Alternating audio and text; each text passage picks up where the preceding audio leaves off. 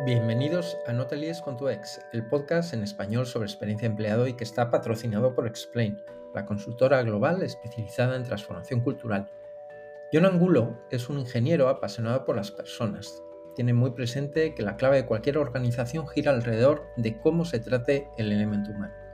Actualmente es el director gerente de HydroRuber, una compañía española con presencia en Italia y en Estados Unidos han sido galardonados con multitud de premios por su modelo de gestión y eso es lo que os vamos a contar hoy, poniendo especial énfasis en la parte de transparencia y comunicación. Bueno, no me voy a enrollar más, os invito a escuchar la conversación con John Angulo y su modelo de gestión en HydroRuber.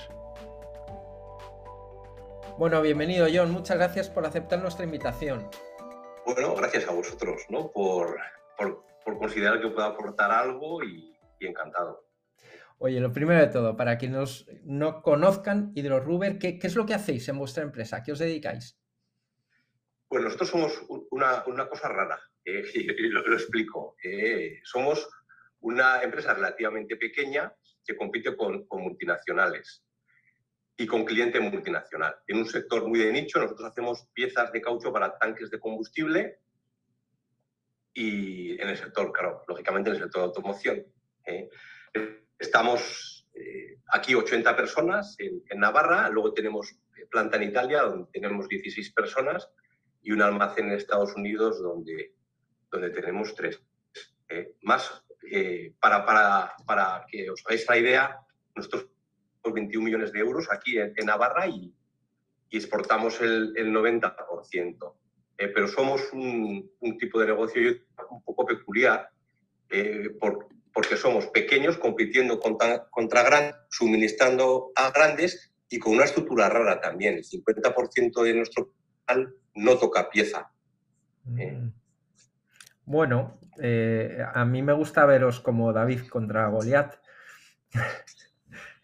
Sí, e, es, algo así, ¿eh? es, algo así, porque nuestro principal competidor son 36.000, el que tienen divisiones y cada eh, se dedica a una cosa, pero bueno, eh, pequeñitos para, para, lo que, para los que competimos, vamos, con los que competimos. Oye, además de la singularidad de vuestra compañía, también tu caso es bastante singular, al menos bajo mi punto de vista porque dejaste en una etapa anterior, dejaste la empresa, pero regresas a HydroRuber en el año 2007. ¿Qué, situación te encontraste cuando volviste? Bueno, eh, como decía, sí, sí es estudiar, ¿no? Yo siempre digo que cuesta lo mismo llevarse bien que llevarse mal. yo creo que el esfuerzo prácticamente es, el mismo. Siempre que he cambiado de trabajo he procurado bien, ¿no? Y, en este caso fue así. Yo estuve aquí cinco años como director industrial Salí porque no tenía muy claro el futuro de la empresa, lo pregunté varias veces. Eh, la respuesta no, la verdad es que no me llenó y entonces, eh, pues bueno, al no haber alineado mi camino con el que llevaba la empresa, pues lo que hice fue redefinir mi camino. Y estuve fuera dos años hasta que me llamaron para, para coger la gerencia y lo que en aquel momento dije, bueno, pues ya que antes no, no tenían o no estaba clara la estrategia, tengo la oportunidad de, marcar, marcar rumbo. ¿no? Eh, siempre digo que hay que siempre cerrar las cosas, las cosas bien porque la vida da muchas vueltas y no se sabe. Bueno, yo llevo en el 2007, me encuentro una empresa en pérdidas eh, que estaba gestionada por parte del accionariado, personas mayores, de hecho no tenían email, por ejemplo, y no tuve ningún traspaso de ningún tipo. O sea, no había, no había estrategia, no había equipo directivo, había personas que se habían ido, que, eran directivos y que eh, habían subido al, segundo, ¿no? Y, recuerdo, pues, eh, de los, entonces era responsable del departamento y recuerdo dos personas que enseguida me dijeron, oye, sácame de aquí, ¿no? Quítame, que a mí me han puesto aquí y yo no quiero hacer esta función. No, yo me encuentro, me encuentro con eso, con una empresa en pérdidas y con una falta de, de estrategia, falta de equipo directivo, eh, tampoco se compartía información, prohibieron las reuniones porque consideraban que era una pérdida de tiempo y, ese es el, punto de partida. Entonces, a partir de ahí, pues a construir. Eh, a construir, bueno, primero, cuando, cuando el barco tiene agujeros, primero son tapar los agujeros, claro. Entonces, el, el inicio fue eh, de reducción de coste, de, intentar eh, hacer que el barco continuase, a flote para poder tener buenos marineros y para poder marcar un, ritmo de, travesía, por así decirlo. Veo que te gustan también a ti las historias. Y me contaste una vez una que me encantó y es alrededor de una pregunta que te hizo un empleado. Cuéntanos, ¿qué, qué pregunta te hizo y cuál fue el contexto? Y bueno, yo como, como había trabajado cinco años, cuando estuve dos años fuera y al volver, pues bueno, todo el mundo me conocía, ¿no? Y una persona me paró en, planta y directamente me preguntó si cambiar de casa. Eh, yo llevaba, yo creo que llevaba un mes. Y bueno, me acuerdo, que me acuerdo perfectamente. Le dijo, oye, pues pregúntale a, mí, a mí que me cuentas, ¿no? Y me dijo, mira, es que yo no sé eh, si tú cuentas conmigo para el proyecto, y tampoco sé acerca de la viabilidad de la empresa. Y eso, de alguna manera, a mí me hizo un, clic. Y, de hecho, nosotros yo creo que tenemos eh, un modelo basado en personas, en parte por, por esta respuesta. Eh, porque ahí entendí, para mí en comunicación hay tres aspectos clave, eh, pero este, este es uno, ¿no? Y es que las personas necesitan tener información del lugar donde trabajan para poder tomar decisiones en su vida personal. ¿no? Y, y, este fue, fue, para mí fue un pantallazo tremendo, ¿no? porque este es el primero, el segundo es eh, que cómo va a contribuir la gente en algo que no conoce, ¿no? que para mí es clave. O sea, si quieres involucrar a las personas, tienen que conocer por qué se esfuerzan, tienen que conocer hacia dónde vamos, por qué hacemos las cosas, tiene que conocer el resultado del trabajo que realizamos, etc. Yo me parece de locos pensar que, que alguien se va a involucrar en algo que no conoce. Yo desde luego no lo haría. Y entonces entiendo que, que la gente que, que, está aquí, pues de la misma manera, si no sabe qué hacemos, no sabe por qué hacemos las cosas, tampoco se va a involucrar. Y luego hay una, una, una tercera pata en el, en el, aspecto de la comunicación que para mí tiene que ver con el feedback. Cuando, cuando realmente informamos a la gente, la gente está viendo el resultado de su trabajo, el, resultado de su esfuerzo. Y para mí esto es muy importante. O sea, alguien que no sabe cómo va su empresa y tiene que hacer un esfuerzo diario, pues bueno, ese esfuerzo de alguna manera se irá eh, desmotivando en cuanto eh, que no conoce eh, su contribución al resultado. ¿no? Y para mí por eso es, es, es clave informar a, a, todo, a todo el personal. Mira, a mí me, gusta mucho esta historia, John, porque, y además ahora, ahora la has explicado mejor, ¿no? Porque cuando un empleado te pregunta si se puede comprar una casa, en realidad, además de todo lo que has comentado, ya hay un primer paso de acercamiento, es que alguien se atreva a decirle al máximo directivo de una compañía, jo, me voy a comprar una casa, ¿cómo, cómo va a ir esta compañía? ¿no? Que, eh, esto no lo has comentado, pero también dice mucho de un estilo personal tuyo que hace que haya alguien que se te pueda acercar y contarte algo de su vida, ¿no? Que creo que también es un elemento a tener en cuenta. Sí, bueno, yo creo que cualquier empresa es relación, basta. O sea, sí, hay un negocio, pero el propio negocio es pura relación entre las personas que están dentro y de dentro hacia afuera y de fuera hacia adentro. Al final, eh, muchas veces alguien nos compra por el, por el trato que recibe de, persona de tu organización. Y el ambiente, el ambiente que podamos tener eh, se genera por, por, la interacción de las personas. Todo es relación y cuanto mejor eh, vaya esa relación, mejor para todos, hacia afuera y hacia adentro. Pero yo creo que al final no debemos olvidar de que estamos tratando siempre con personas. Y de la misma manera que yo tengo inquietudes, pues eh, un jefe de planta, un jefe de equipo, un operario, un comercial tiene sus inquietudes. Y lo lógico es que las pueda preguntar y, que se le den las respuestas. Porque si no, eso siempre va a quedar ahí, como algo, algo que, que desconoce y que de alguna forma merma el esfuerzo. Es así de claro para mí.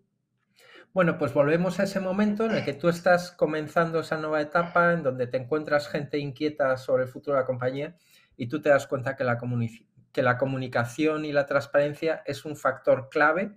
¿Cuáles son las primeras medidas que tomas en esa dirección? Vale, bueno, yo, eh, eh, nuestro modelo tiene muchas patas eh, y, la primera fue la comunicación. Para mí es la clave de todo, para mí base, porque al final la, comunicación genera credibilidad. Al final nosotros hemos hecho mucho de tal día llega una máquina y luego reforzar el mensaje. La máquina que decíamos que llegaba es esta. Eso da credibilidad. ¿no? Cuando dices lo que va a suceder y sucede, genera credibilidad credibilidad genera confianza, que, que, es Entonces, bueno, ahí por el 2007 yo pasé sitio a, todo, a todas las personas de forma individual, una hora en el primer set y una hora en el segundo. Entonces estábamos siete conmigo, con lo cual pasé a 66 personas el primer semestre y 66 el segundo, porque quería conocer cómo estaban y cómo veían la, organización. En el año 2008 eh, lo hice una vez y, ya a partir del 2009 lo puse a demanda. Yo todos los meses coloco en los tablones en oficina y en planta unos días con unas horas para poder estar conmigo y el que quiere estar conmigo eh, pues anota su nombre y sube a mi sitio. Esto lo hice por una reflexión y es que eh, puede ocurrir que haya gente que quiere estar conmigo más de una vez al año y puede haber gente que no quiera estar conmigo y yo no le voy a obligar a, que esté conmigo. Esto es una de las cosas que hicimos, ahora lo hacemos, tenemos eh, una responsable de personas y ella se junta, hasta el año pasado nos juntábamos una vez al año, ahora nos juntamos cada dos años con toda la plantilla y hacemos lo que la gente llama la encuesta de clima, nosotros no hacemos encuesta, nuestro responsable de personas habla una hora con cada persona y le pregunta sobre la estrategia, la comunicación, sus responsables, sus compañeros, todo. Pues este es esto fue el primer paso. Luego, eh, en paralelo fue una comunicación nómina que la hacía yo, la estuve haciendo tres años, cada mes escribía lo más relevante del mes anterior y se entregaba a todo el personal y también en paralelo pusimos las reuniones trimestrales.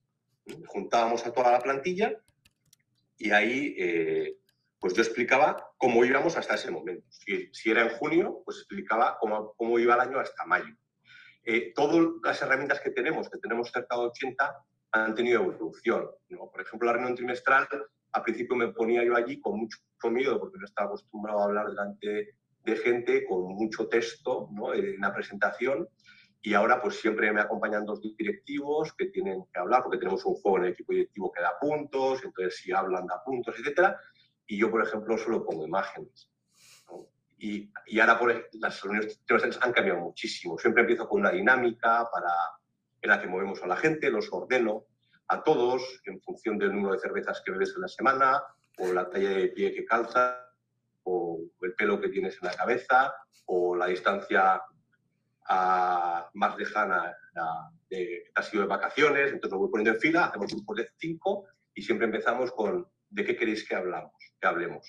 Entonces ahí hacemos, con eso hacemos dos cosas. Por un lado, ordenamos a la gente de forma diferente, se tienen que poner de pie, los movemos, los, ponemos en grupo y luego nos tienen que decir de qué quieren que hablemos en la reunión. Pues explicamos la presentación que llevamos, yo he escrito en una veleda todo lo que ha ido saliendo de cada grupo, luego tachamos y eso lo que me ayuda es a esas preguntas a devolverla responsable. Y eso hace que participe. Pues si tiene que ver con inversión, eh, la pregunta se la lanzo al de automatización. Si tiene que ver con mantenimiento, al de mantenimiento. Y esto hace que participe, que participe mucha más gente. Y, eso es lo, inicial que hicimos. Eh, una individual, eh, una escrita con histórico y una presencial con toda la plantilla. Oye, ¿qué es eso del equipo rotativo? Que sé que tenéis un equipo rotativo que se ocupa también de la comunicación.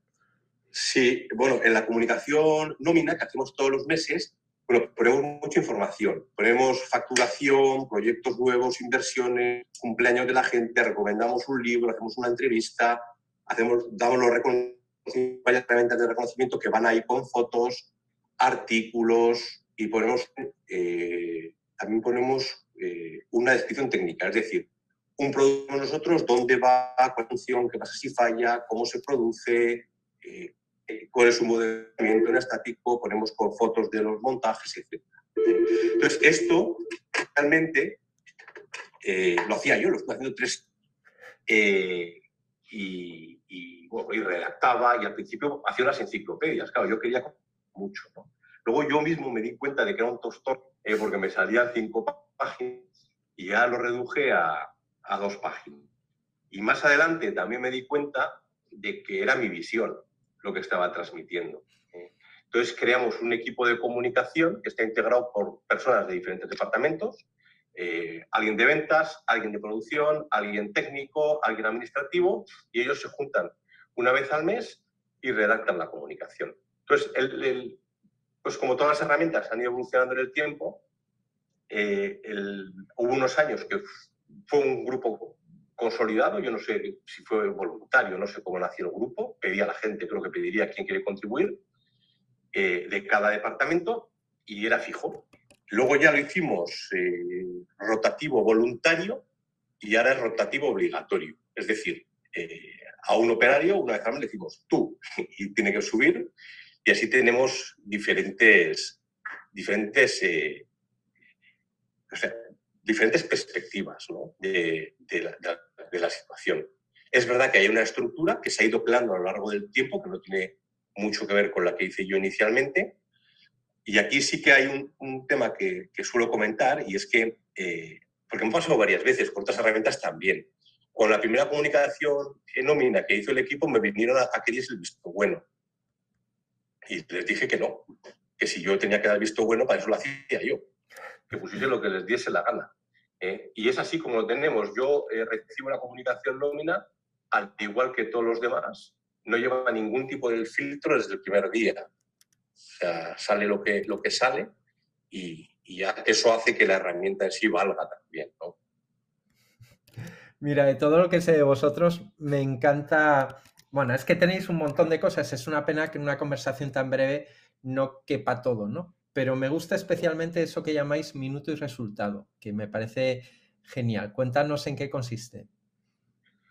Bueno, eh, tenemos varias herramientas eh, de comunicación hacia atrás.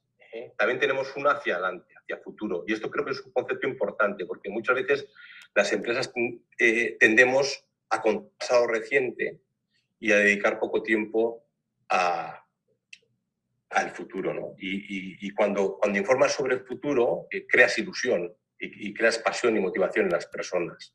¿no? Al final el pasado yo creo que, crea alegría si vas bien o desesperación si vas mal, pero cuando comunicas hacia futuro te da, genera esa ilusión de proyecto. El minuto y resumen, como alguna otra herramienta que tenemos, el telediario, etcétera, es una, una no es una reunión, es un vídeo que me hago a mí mismo. Me grabo yo todos los viernes y explico cómo ha sido la semana.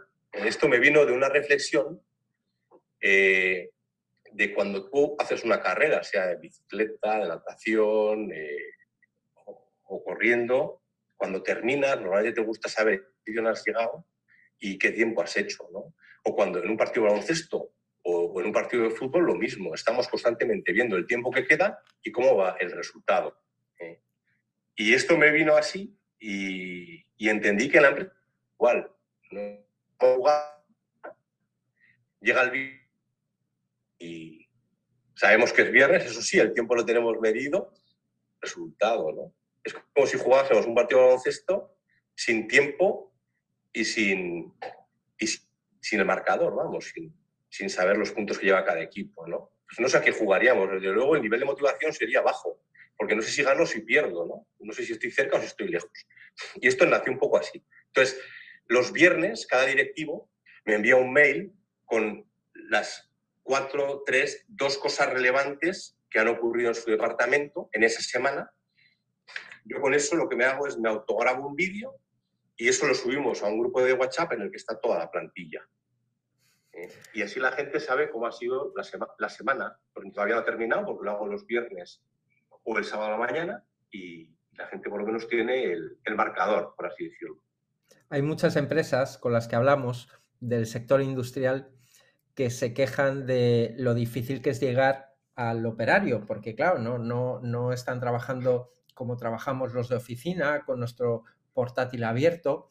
Y yo creo, mientras te escuchaba, digo, joder, al final esto no va de quejarse, va de creatividad. O sea, eh, eh, en vuestro caso, habéis encontrado un montón de formas de llegar también al operario que no tiene el portátil abierto, que, que funciona, que hace que la gente sepa el minuto y resultado de la empresa. Sí, eh, es así. O sea, yo, yo, yo creo y creo que no, no hay que gastar mucho tampoco. ¿eh? Eh, cuando hablamos de reconocimiento siempre estamos pensando en que es mucho dinero y tal. Y la mayoría de las cosas son pequeñas cosas de muy poco, de muy poco importe o ninguno. Nosotros solo tenemos un premio dinerario. Todo lo demás es un bocadillo, un regalo de cumpleaños que, hacemos el día de tu cumpleaños a cada persona. Eh, hacemos, celebramos cumpleaños de la gente un mes con, una, con, un, con un almuerzo, una vez al mes eh, con un almuerzo. O sea, pequeñas cosas que es, más el propio detalle que, que, el, dinero eh, en sí. Pero sí, yo creo que hay que ser de la misma manera que somos ingeniosos para resolver problemas de una máquina, por ejemplo, tenemos que ser ingeniosos para poder llegar a las personas. Y muchas veces son, son pequeñas cosas. ¿eh? Es verdad, hay una cosa, y esto comento mucho, y que muchas empresas no hacen o no están dispuestas a hacer. ¿eh? Yo digo que hay que parar, y esto es clave. Cuando tú quieres hacer un proyecto común, en el que la gente con el que la gente se identifique y se involucre, tienes que juntar a la gente. Lo que no puede ser es que, quieras crear un sentido de pertenencia, un sentido de, proyecto compartido y que cada persona esté en un extremo de, de, la, de, la, empresa. ¿no? Al final tenemos que crear espacios donde la gente comparte. Para nosotros pues puede ser las celebraciones mensuales de cumpleaños de la gente, hacemos una formación, toda la plantilla en un hotel fuera, un lunes al año, paramos en el cambio de turno para hacer la reunión trimestral, la cena de empresa, o sea, todas estas cosas donde juntamos a la gente y el diario también paramos la producción 20 minutos para que el jefe, el, jefe de turno explique a sus operarios cómo va la empresa, etcétera, etcétera. Aquí en cada departamento es igual, cada directivo para y explica cómo ha sido el mes anterior a cada persona que depende de él. Tenemos que, que, entender, por un lado, que el roce hace el tenemos que parar para rozar. Y es que es necesario. No que cuando tenemos un operario en una célula y otro a 200 metros. Es imposible, porque van a compartir tres minutos de vestuario. Necesitamos eh, compartir en torno a lo que estamos, que estamos creando. Y muchas veces son, es verdad que son pequeñas cositas, eh, las gotitas esas que al final llenan el vaso. Oye, John, me voy a atrever a preguntarte sobre un tema espinoso, a ver si vuestra creatividad ha entrado ahí es el tema de la retribución. Si ha habido algún margen de cambiar las cosas tal y como estaban al principio de cuando llegaste, ¿cómo, cómo mm, eh, pensáis que ahí también hay un espacio para ese ingenio del que hablabas? Sí, sí.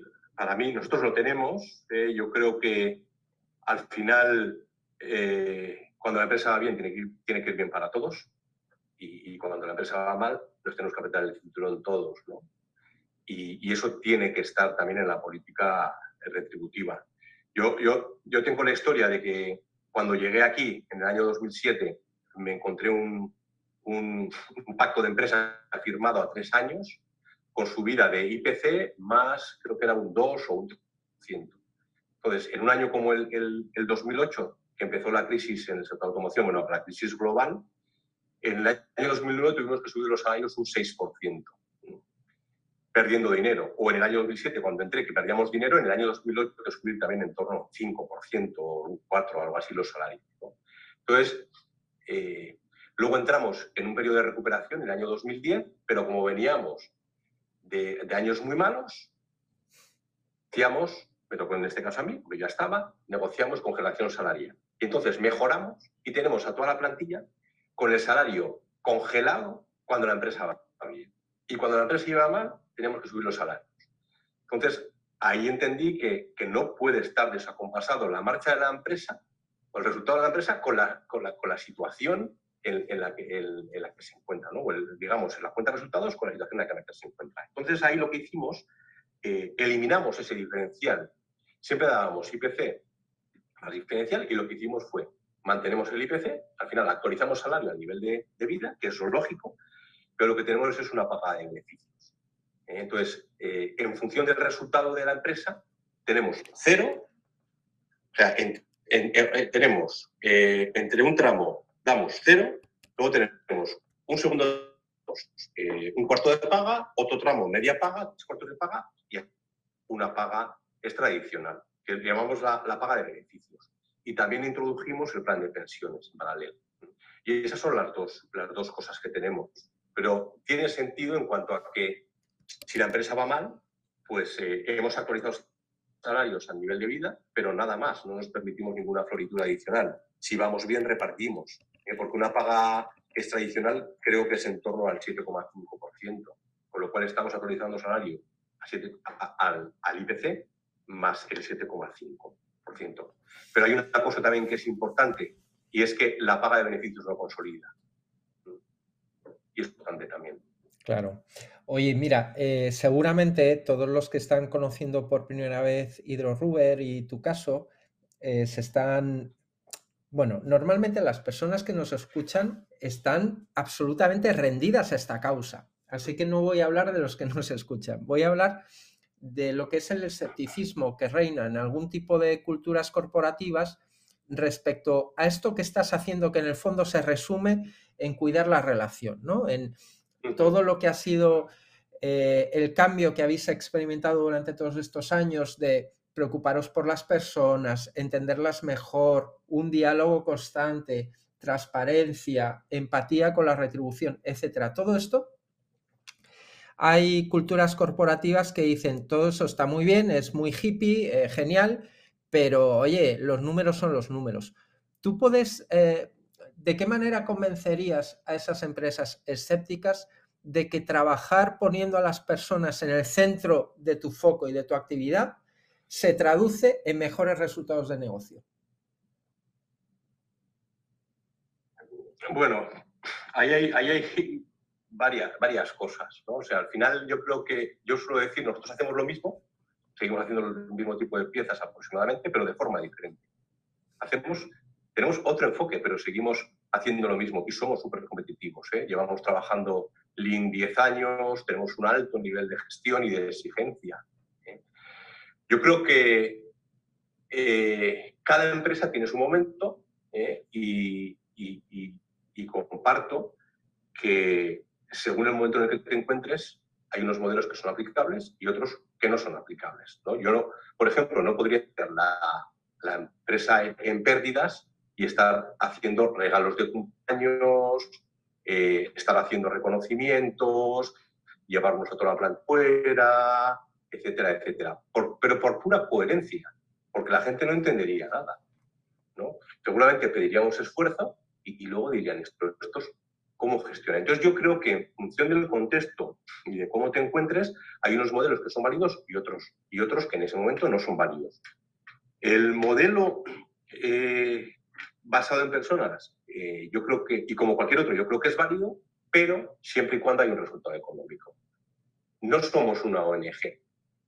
Entonces, si, si esto no da dinero, no va a haber modelo de personas, porque si, si, si hiciésemos el indio, terminaríamos por cerrar la empresa y no es que no hubiese modelo de personas, no habría ningún tipo de modelo, no solo el, basado en personas.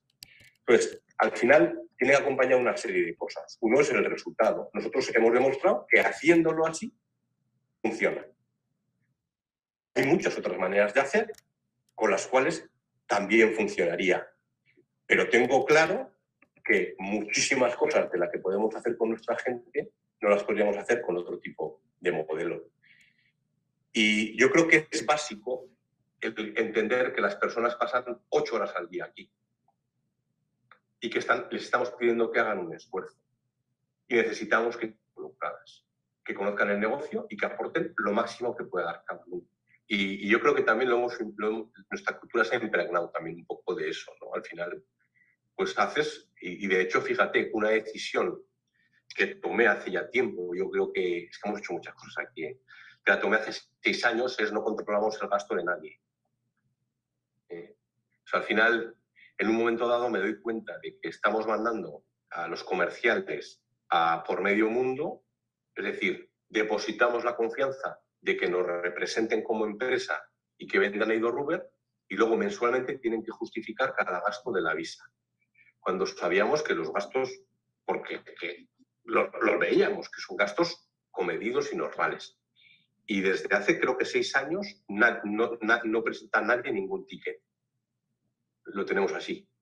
Al final es una demostración de confianza ¿no? también, pero eso va a hacer que nadie viaje en business, por ejemplo, a ir a Alemania o que nadie vaya a cinco estrellas. ¿Por qué? Porque ya sabes que nadie te va a mirar, pero precisamente porque han delegado en ti esa confianza de que creen en ti y en que vas a hacer las cosas con el mejor criterio que tengas. Y lo tenemos así. sí, me encanta.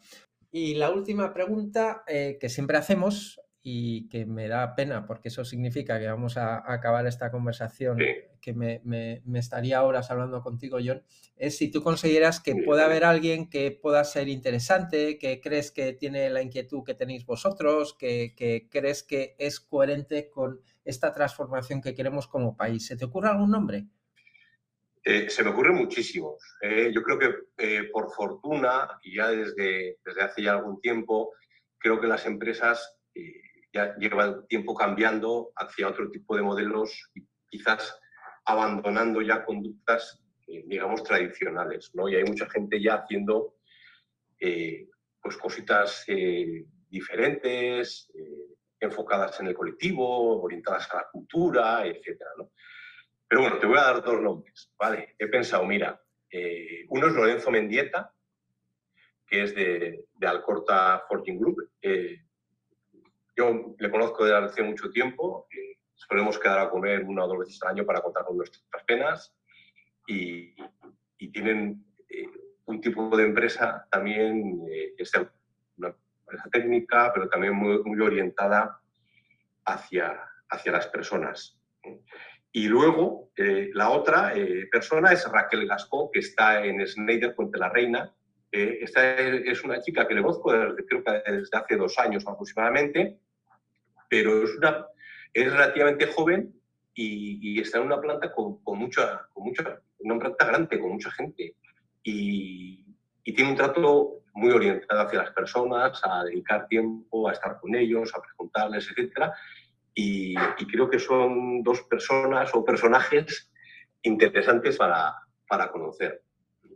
Qué bien. Bueno, pues nada, doble agradecimiento, dos por uno. John, que nos, ha encantado conocerte, que esto es un hasta luego y que os seguiremos mucho la pista. Enhorabuena por todo lo que estáis haciendo y seguimos en contacto. Pues muchas gracias, Rafael, eh, por tus palabras y nada, encantado de, haber participado y mira, si alguna cosa a alguien eh, le viene bien, pues perfecto. ¿eh? Seguro que sí. Un fuerte abrazo, John. Un abrazo, Rafa.